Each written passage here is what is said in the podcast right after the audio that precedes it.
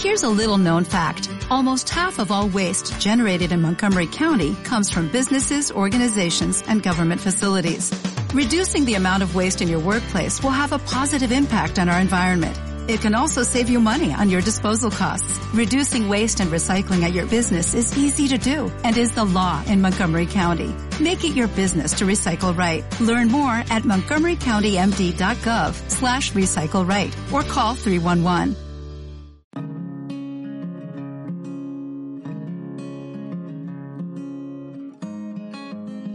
Mentes Positivas, el podcast de desarrollo personal de Consu González.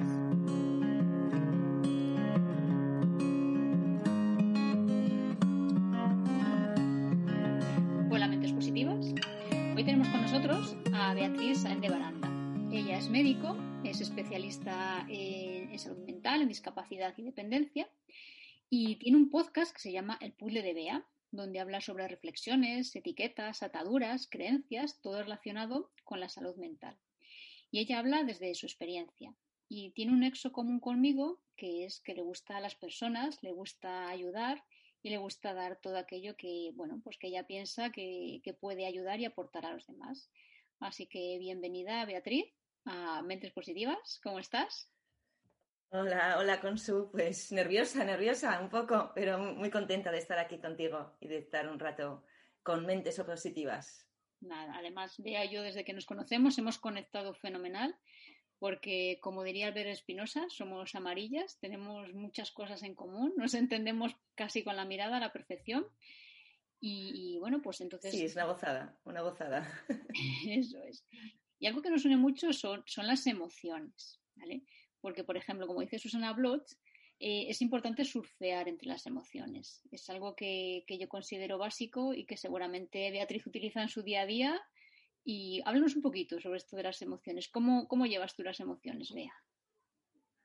Bueno, como diría aquel, yo las llevo lo mejor que puedo. lo mejor que puedo. Sí que es verdad que cuando tomas conciencia de, de, que tú, está en tu mano, ¿no? Poder aprender a gestionar mejor tus emociones, pues tu vida cambia, ¿no? Y tú entonces lo tomas como un reto. Yo, como voy en ese reto? Pues voy, bueno, pues surfeando, surfeando.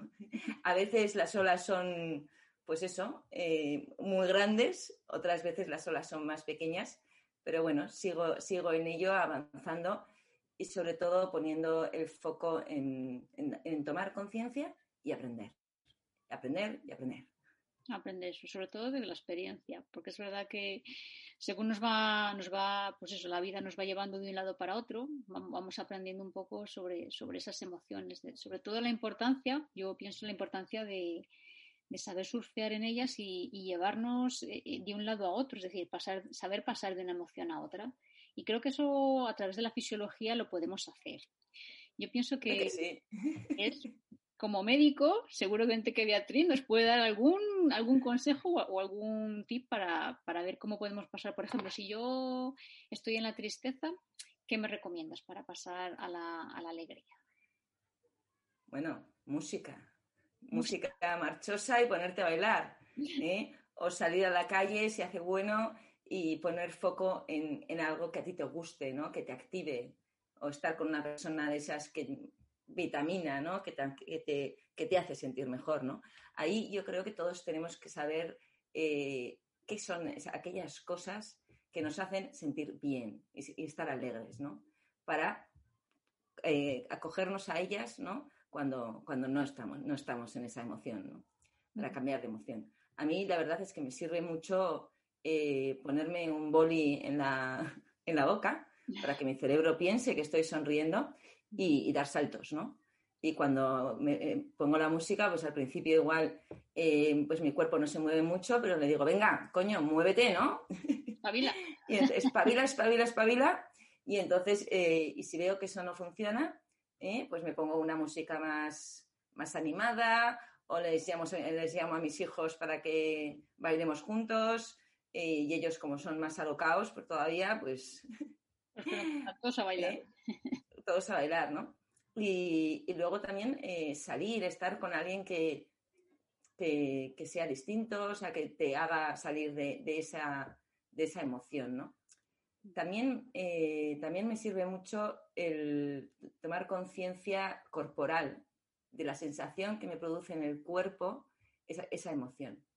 O sea, yo hago mucho mindfulness, como ya sabes, y, el, entonces cuando, cuando sientes una emoción, al final el primero que la sientes es el cuerpo, ¿no? Luego vienen los pensamientos, eh, que de ahí los, los, sentimientos, ¿no? Pero la emoción, lo primero es una sensación corporal, ¿no? Pues en, la, en, la, rabia te empiezas con taquicardia, ¿no? En la tristeza, pues claro, empiezas, eh, todo tu cuerpo, pues, eh, empieza a ponerse triste, ¿no? Y se, se estimulan hormonas como el cortisol, como, que no son buenas para nosotros. Entonces, ahí se trata de poner foco en, esa sensación corporal, que puede ser muy desagradable, pero eh, esa sensación corporal, si tú pones el foco en el cuerpo eh, y eres capaz de ir relajando el cuerpo poco a poco, de repente te das cuenta que, no estabas que ya no estás poniendo el foco en los pensamientos, ¿no? que es lo que luego te hace sentir peor y hace que se retroalimente, sino que pones el foco en el cuerpo, tratas de relajar al cuerpo y, y sobre todo abrazándote a ti mismo, ¿no? Diciendo, oye, ¿eh? tranquilo que ahora te voy a cuidar, ¿no? Te voy a cuidar, ¿eh? te voy a cuidar ¿eh? para que estés bien, ¿no? Y bueno, también las emociones hay que expresarlas, no es que, no podamos, estamos en una época de flower power, ¿no? Que parece que no podemos estar tristes, no podemos, sí, o sea, las emociones, tanto todas, ¿no? Las tenemos que expresar, pero bueno, hay que ir canalizándolas, ¿no? Y sabiendo cómo, cómo canalizarlas.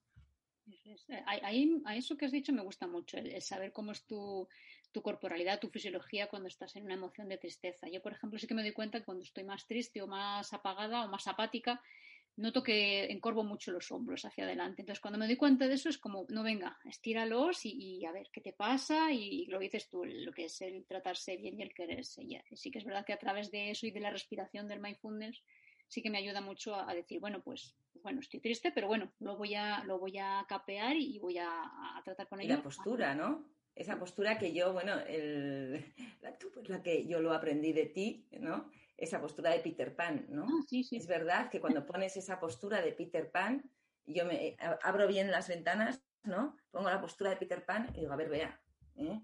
toma conciencia de, de, tus logros, de tus fortalezas y deja de pensar en las limitaciones. O sea, pone el foco en lo que sí tienes en vez de en lo que no tienes, ¿no?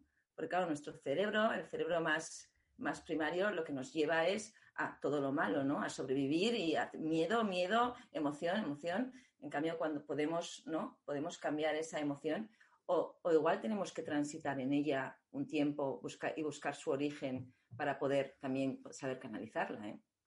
hay, muchas, eh, muchas opciones, ¿no?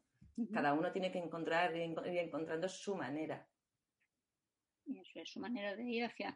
Porque, por ejemplo, eh, tu último podcast, que lo has publicado ayer, que me ha encantado, hablabas de un concepto que es cómo ser neurofeliz. A mí me ha vuelto loca este concepto.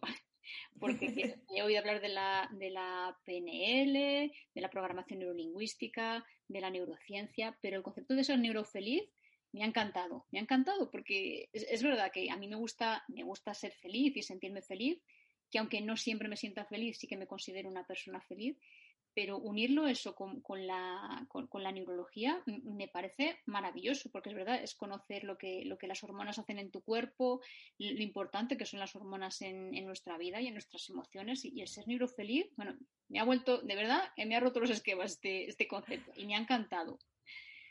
Bueno, el concepto de, ser neurofeliz es de, de Oriol Hugo, ¿no? el, psicólogo, Pero es verdad que a nivel médico y neurológico, ¿no?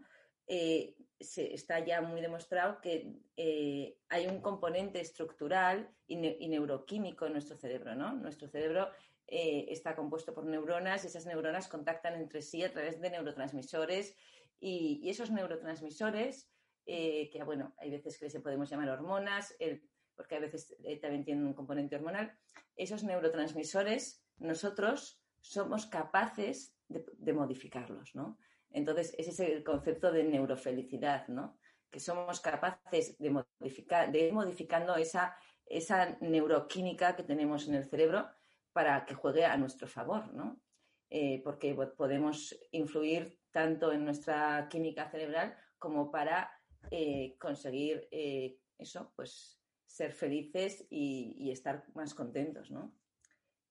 porque claro, cuando estamos tristes, estresados, nuestro, a nivel de nuestro cerebro disminuye el riego sanguíneo a nivel cerebral, sobre todo en la corteza prefrontal, en el área del hipocampo, la de la memoria. La corteza prefrontal es la que la, encargada de, pensar, de reflexionar y de ejecutar una tarea, ¿no? Entonces, claro, si yo estoy en esas emociones, pues no voy a pensar con claridad, ¿no? Ni voy a recordarlo bien.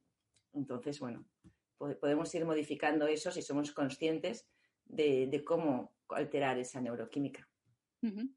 Perfecto, a mí de verdad que me ha encantado. Y, por ejemplo, cuando una forma también de, llevarnos un poco hacia la felicidad, hacia el positivismo, es eh, el tema de los agradecimientos. Por ejemplo, yo desde enero he empezado un diario de agradecimiento en el que eh, todos los días, pues por la mañana, digo, bueno, pues pienso y, al principio es verdad que tenía que sentarme a escribir y pensar, ahora me sale más automático, el, decir, pues agradezco el, haberme despertado, agradezco el, tener algo nuevo, agradezco el haber sentido, el haber hablado ayer con una persona. Entonces, para mí esto de los agradecimientos es un, es un descubrimiento importante. ¿Cómo piensas que afecta esto en, nuestro, en nuestra neuroquímica, por ejemplo?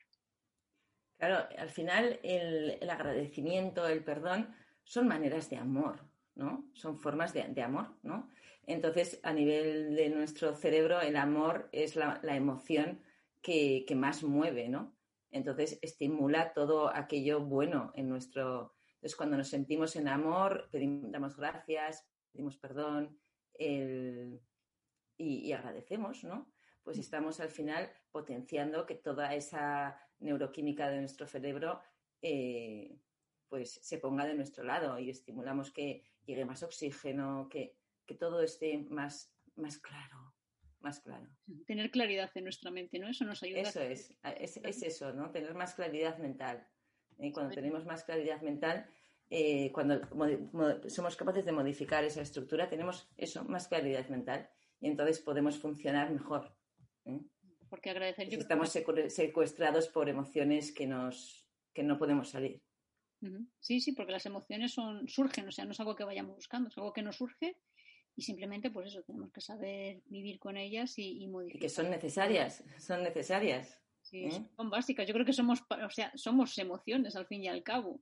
Que es verdad que luego derivan en sentimientos, pero bueno, somos, somos emociones, somos pura energía al final. Y yo creo que el agradecimiento nos ayuda un poco a saber, pues, de dónde venimos y hacia dónde queremos ir también, porque el agradecer implica saber y reconocer lo que somos y, valorar todo aquello que tenemos y, lo que no tenemos, sobre todo también agradecer lo que no tenemos también creo que es, que es importante. Y luego también, o sea, para mí el agradecimiento eh, nos eleva un poco más en el nivel de conciencia, ¿no? Eh, tomando, tomar conciencia de que al final eh, todos somos uno, ¿no? Mm. El universo es uno, ¿no? Y todos de alguna forma estamos conectados, aunque no lo podamos, eh, no, haya una evidencia científica que lo diga, ¿no? Eh, ¿Quién no ha vivido en algún momento de su vida una intuición de que algo iba a pasar y luego ha pasado, ¿no?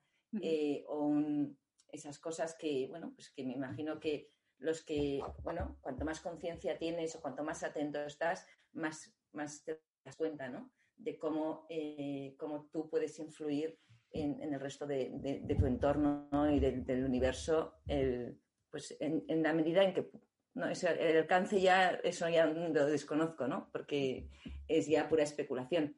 Pero, pero bueno, al final movemos, movemos algo del universo y del, y, yo creo que de la Tierra en sí. Y una parte yo creo que está en nosotros, porque sí que es verdad que yo en, el máster de Rosa Montaña de desarrollo personal y profesional, una de las cosas que he descubierto es mi espiritualidad. Yo, yo eh, pienso que sí que es verdad que hay un equilibrio cuerpo, mente y espíritu y que nuestra intuición viene precisamente de ahí, de ese equilibrio y, de, saber reconocer todas esas experiencias que al final te llevan a decir, pues tener esa intuición y pensar, creo que esto va a pasar así, o creo que esto es así, o creo que tú te sientes así. Y es una intuición y muchas veces es verdad que es acertada.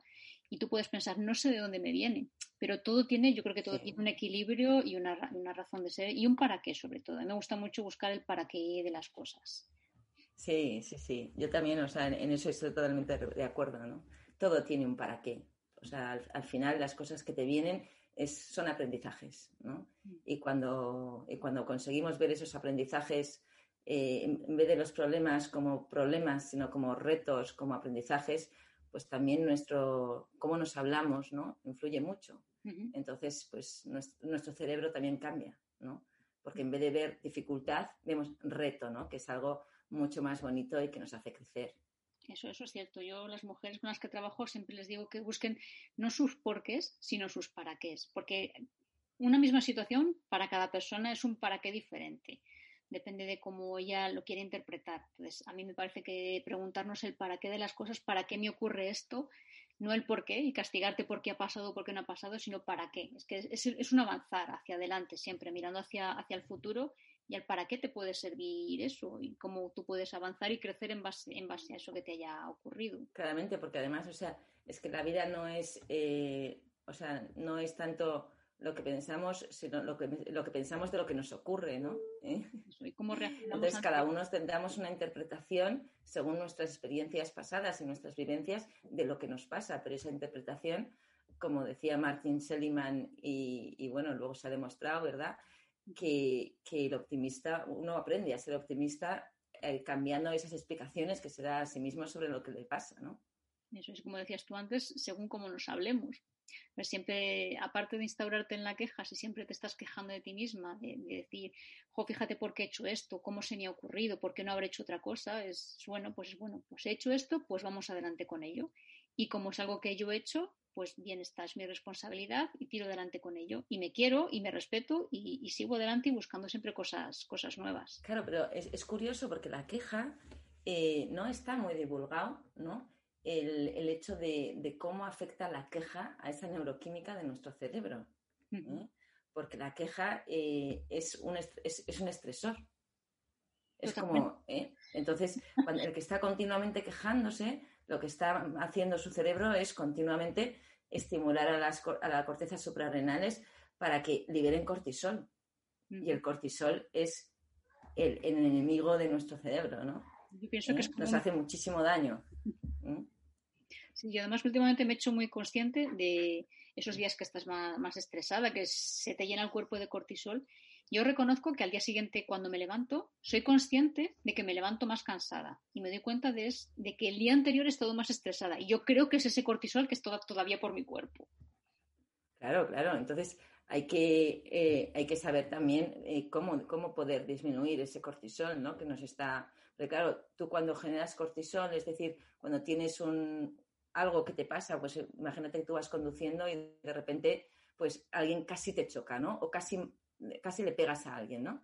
Pues al final ese miedo que te genera, ¿no? Ese estrés, eh, pues se, libera un chute de cortisol, un, pico de cortisol enorme, ¿no?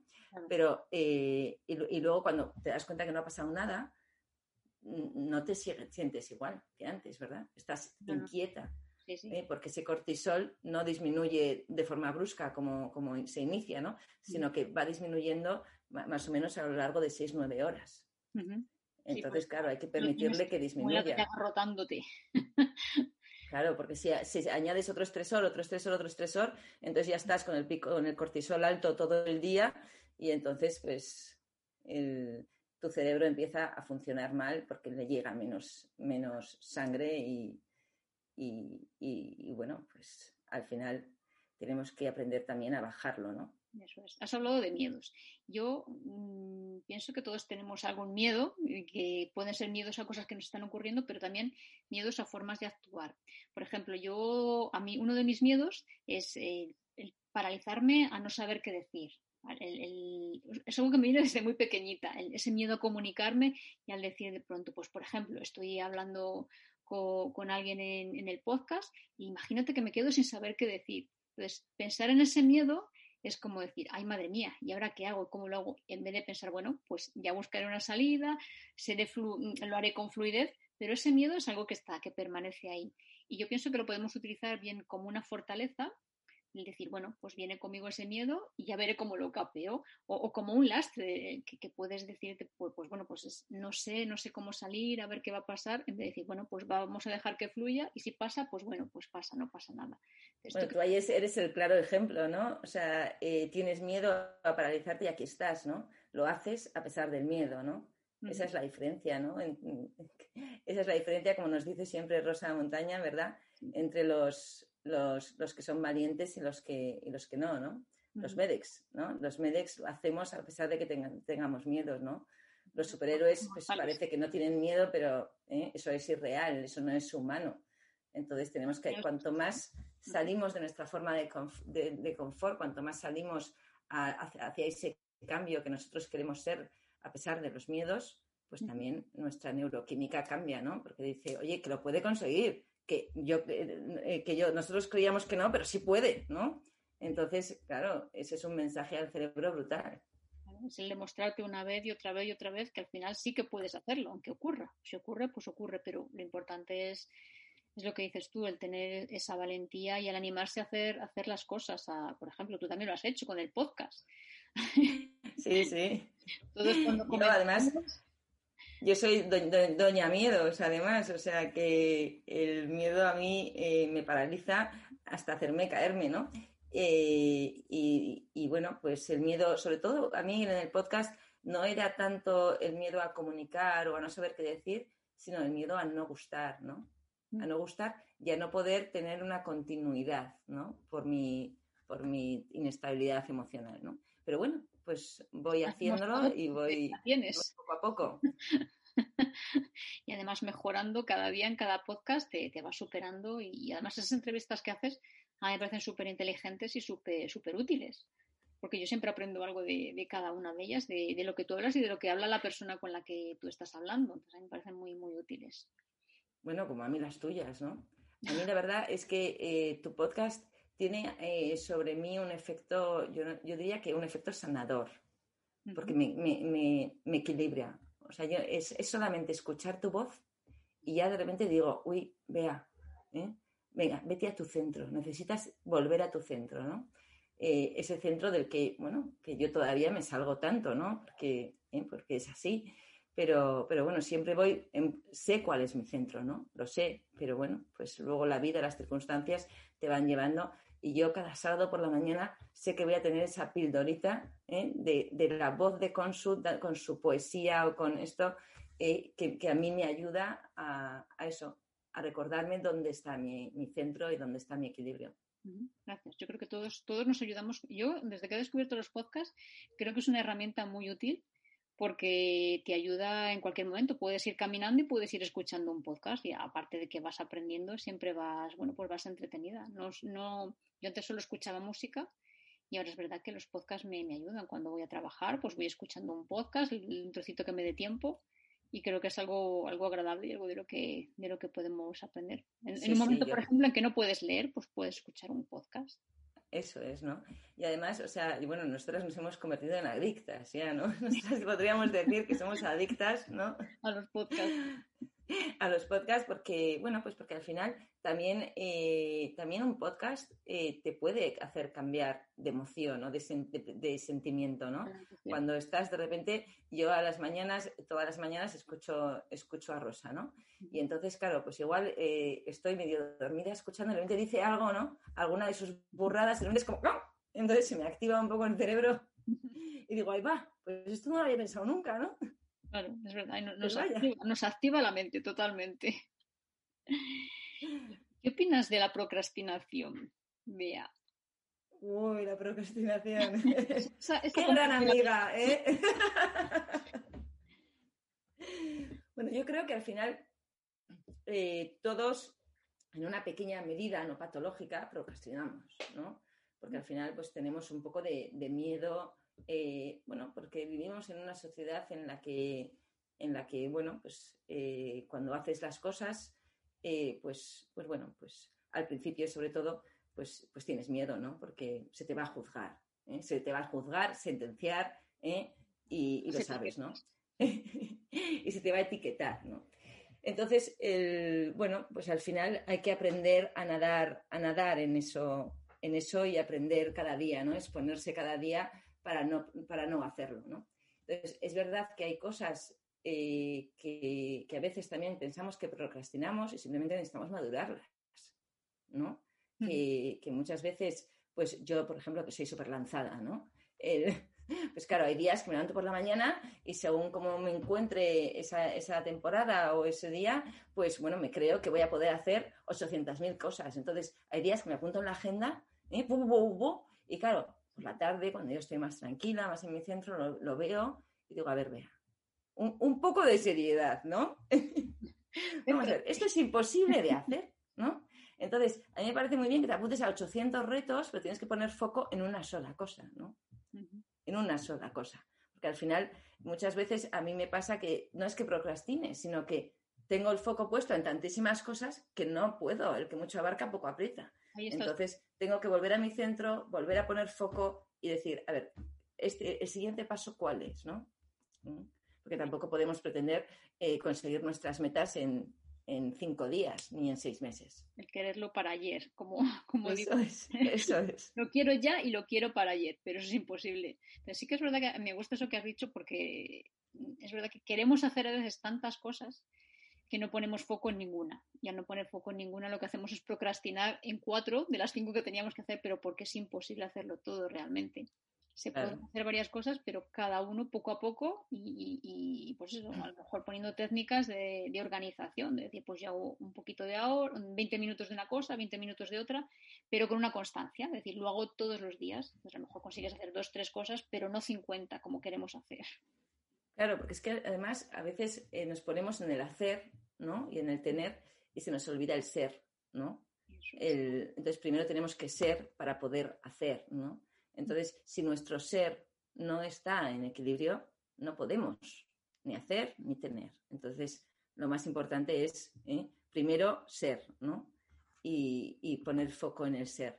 Y luego, pues, ir haciendo poquito a poquito, ¿no? Y no apuntarse a retos de los demás, porque a veces, bueno, a ti y a mí nos pasa, que nos apuntamos a retos que no son nuestros, y te dices, eh, ¿y, el mío? ¿Y el mío? ¿Cuál es el mío, no? es verdad, a veces queremos hacer tanto, aprender tanto, que nos olvidamos de lo que dices tú, del ser. Entonces, que sí que volvemos a lo que somos nosotros y decimos, bueno, pues esto sí que lo hago, esto lo dejo para más adelante, pero no es procrastinar, es poner prioridades. Ahí entra un poco lo que son las prioridades de cada uno en nuestra vida, que a veces se nos olvida. Eso es priorizar, ¿no? Lo que es, lo que es, ¿eh? lo que es importante eh, para cada uno, ¿no? Eso es. ¿Eh? lo que en un momento puede ser importante para mí, para ti no serlo, y sí serlo en otro, en otro momento. Claro, porque cada uno, también tenemos que respetar que cada uno tenemos un proceso, mm. un proceso en la vida y que no podemos, eh, no podemos aprenderlo todo. Requiere un proceso, porque cada, cada cosa que aprendemos no es que no solamente la aprendemos, o sea, la tenemos que poner en práctica, mm. porque si no, si no, no hay aprendizaje, ¿no? Tú puedes escuchar a alguien, pero si luego no lo integras o no mm. lo reflexionas y empiezas a a poner algo en práctica, pues no es un aprendizaje, ¿no? No es algo que tienes integrado. Porque claro, primero tienes que integrarlo dentro de ti, decidir que, eso forma parte de tu, ser, de tu ser, es coherente con tu ser, ¿no? Empezar a dar un, pequeñito, un paso pequeñito y, ser constante en ese paso pequeñito, ¿no? Entonces, claro, a mí me pasa mucho que empiezo a ser constante en ese paso pequeñito, igual llevo dos semanas y ya quiero otro, otro, otro, otro, otro, ¿no? y no te das cuenta de que sí, tienes que seguir siendo constante hasta que ese aprendizaje lo tengas automatizado, ¿no? Eso es, luego ya pasa. ¿Eh? Y, luego ya puedes pasar a otro. Eso es. Entra un poco lo que son las comparativas. A mí me ocurre a veces que digo, bueno, pues fíjate, lo que ha hecho este, lo que ha hecho esta, yo quiero hacerlo. Y como yo lo quiero hacer, me meto rápido, rápido, rápido, y es lo que dices tú, me pierdo un poco en el proceso y a veces incluso dejo de disfrutar hasta que me doy cuenta y digo, no, no me lo estoy pasando bien, ni estoy aprendiendo ni me lo estoy pasando bien vuelvo otra vez a mi esencia y a decir, lo quiero, no lo quiero, ¿para qué lo quiero? Y ahí ya entonces puedes enfocar un poco al hacer o no hacer. Pero ahí las comparativas yo creo que son un poco peligrosas. las comparativas son, son odiosas. ¿eh? Yo creo que las comparativas eh, tenemos que, que eh, las colaboraciones son maravillosas, pero que tenemos que ser nosotros mejores versiones. Y es verdad lo que tú has dicho ahora, ¿no? Que al final cuando estamos en el ser, cuando estamos nosotros en, el en nuestro centro, en nuestro equilibrio, es que estamos contentos, estamos disfrutando. Y cuando no, cuando no estamos disfrutando es que no, es ese nuestro, nuestro, momento, nuestro camino, eso es. Eso es. ¿Qué, opinas de, la confianza? La confianza en uno, oh. sobre todo. La confianza en uno mismo, pues yo creo que es básico. Mm. Es algo súper básico, ¿no? Eh, la confianza en uno mismo y, en la vida también, ¿no? En que al final la vida te va a poner aquellas dificultades o aquellos retos, mejor dicho, que, tengas que superar, ¿no? Y que, y que, un reto que tú puedes ver imposible, pues al final, ¿no? Tienes que confiar, confiar en ti mismo y, confiar en que aquellas circunstancias que te pasen en la vida vas a, vas a superarlas. ¿eh? Eh, eh, en cuánto tiempo, cada uno tiene su proceso, ¿no? Pero, pero podrás superarlas si de verdad quieres y, aceptas y aquello que no puedes cambiar, ¿no? Y, pones foco en lo que sí puedes cambiar y, te pones en, marcha. hablas de marcha. El otro día eh, yo iba, caminando por el, por el carril bici y, es verdad que vi a, un padre con su hijo que iban en la bicicleta y estaban empezando a subir una cuesta muy, muy empinada. Entonces el niño era pequeñito, tenía, tendría siete años, ocho a lo sumo.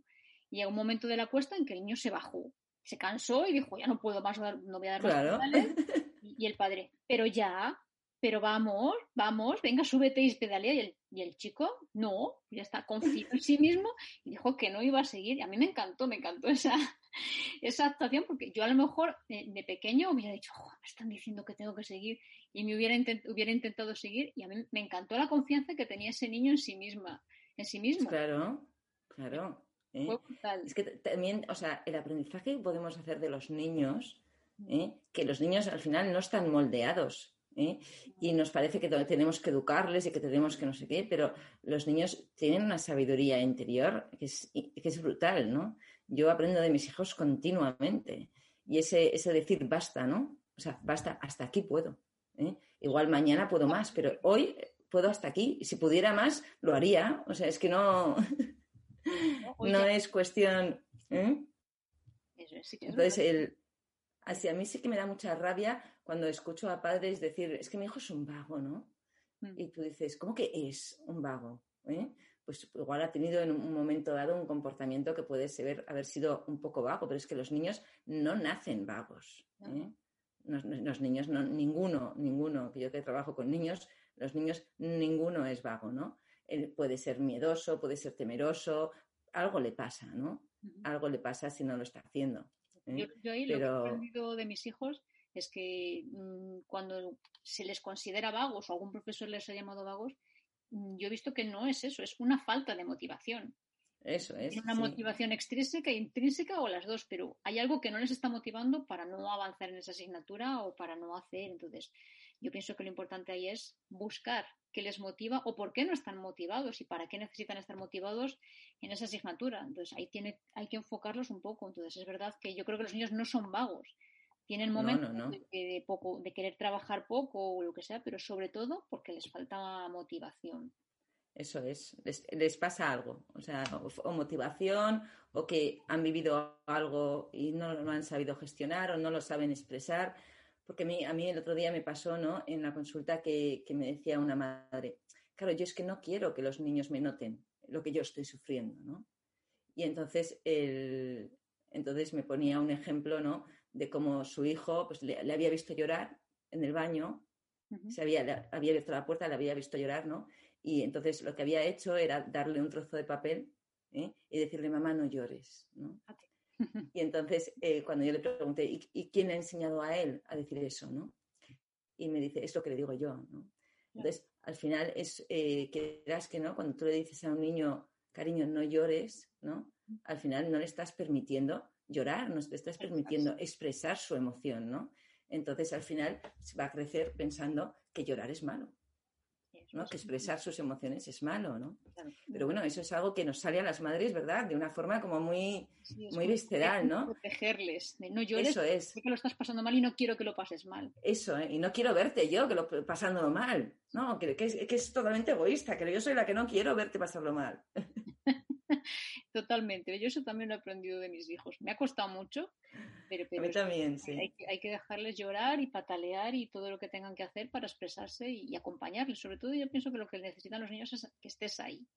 No tanto que que les superproteja, sino que estés ahí. Que sepan que en algún momento pues necesitan tirar de ti, pues que sepan que estás ahí. Y que, no, y que tampoco les juzguemos. O sea, yo, a mí no me gusta que me juzguen. ¿A ti te gusta que te juzguen? No, para nada. Pues a nuestros hijos tampoco, ¿no? ¿Eh? A nuestros hijos tampoco les gustan que nos juzguen, ¿no? Eh, yo no sé si hay alguien, eh, si hay alguien en el mundo que, tenga la, ese, esa omnipotencia para poder juzgar sin saber, ¿no? Sin saber realmente. creo que no hay nadie, ¿no? Pero es verdad que, vivimos en una sociedad en la que el juicio es continuo, ¿no? Nos gusta mucho juzgar, el, juzgar a los demás, el encasillar a los demás cuando no sabemos qué hay dentro de esa persona o qué Eso está en ese momento. Eso es, ¿eh? porque claro, cada persona, eh, una cosa es lo que muestra y otra cosa es lo que está viviendo por dentro, ¿no? Cada uno tenemos por dentro nuestras vulnerabilidades que tendemos a no expresar precisamente por ese miedo a que nos juzguen. Sí, sí, pero es tremendo porque al final hemos creado una, eh, vivimos en una sociedad en la que tenemos que aparentar que somos perfectos, cuando eso no existe. No, Entonces, ¿qué tipo de sociedad tenemos? ¿no? Una sociedad en la que, en la que prima la competitividad y, el ser perfecto en vez de la colaboración, el amor, la generosidad y la vulnerabilidad. Porque a nuestros hijos, ¿qué tenemos que mostrarles? Que somos perfectamente imperfectos. ¿no? Al final, eso, y, mostrar la vulnerabilidad es algo, yo creo que es súper valiente, al final. ¿eh? Lo que pasa es que la gente lo tilda de, debilidad, pero no es así. Cuando uno se acepta con, sus cosas buenas y sus cosas no tan buenas, pues es que, chica, yo tengo mal genio. Tengo mal genio. No puedo hacer. Eh, es mi temperamento. Pues, ¿qué, vamos, ¿qué voy a hacer? O sea, Claro que puedo, pues yo trato de atemperar mi temperamento, porque no quiero que haga daño a los demás. ¿eh? Pero bueno, eso es algo que, que está dentro de mí.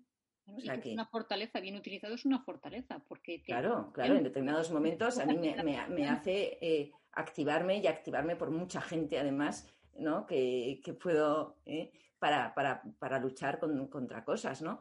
Pero claro, es, es todo, todo al final tiene creemos que las cosas son blancas o negras cuando la mayoría son más bien grises, ¿no?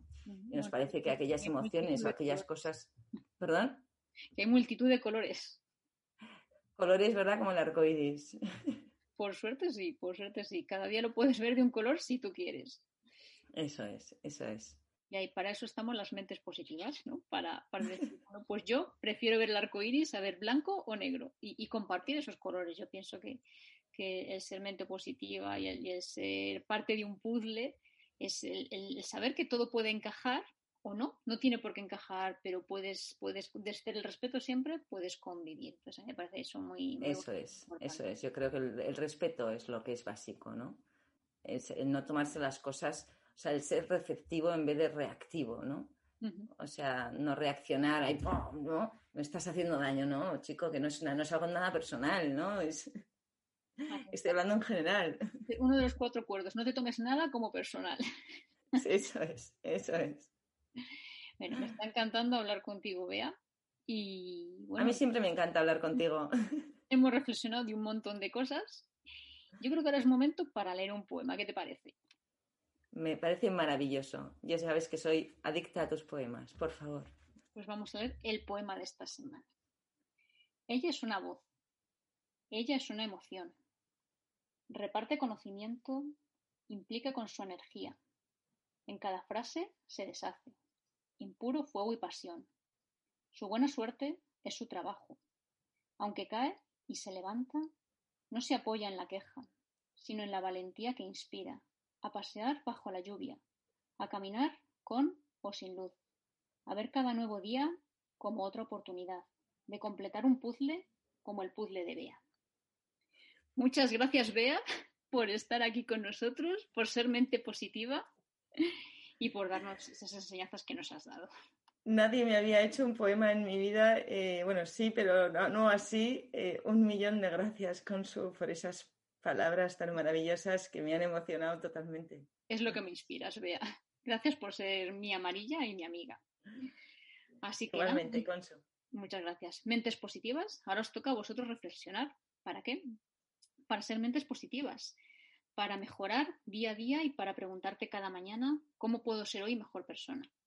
Os agradezco vuestra escucha, vuestra atención, vuestro tiempo. Si el episodio os ha gustado, tocar el corazón para que se ilumine, para que yo lo sepa. Suscríbete a mi canal y comparte en tus redes para llegar a más mentes positivas. Sé curioso, crece, disfruta, sé y vive, sé mente positiva.